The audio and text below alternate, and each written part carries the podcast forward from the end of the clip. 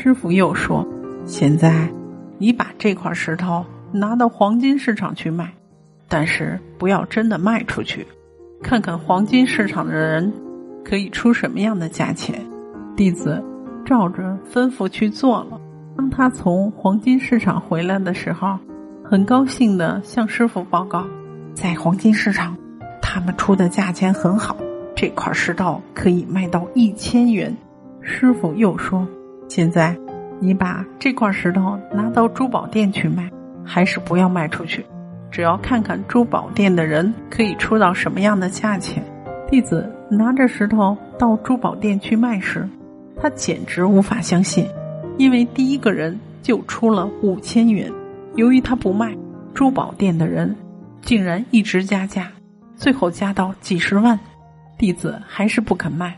最后，珠宝店的人说：“只要你肯卖，任你开个价吧。”弟子说：“我只是奉师傅之命来试一下这石头的价钱，不管出多高的价，我的石头都不卖的。”弟子离开珠宝店的时候，心想：黄金市场和珠宝店的人简直是疯了，因为在他看来，一块石头能卖十元就够好的了。他回来向师傅报告，在珠宝店得到的开价。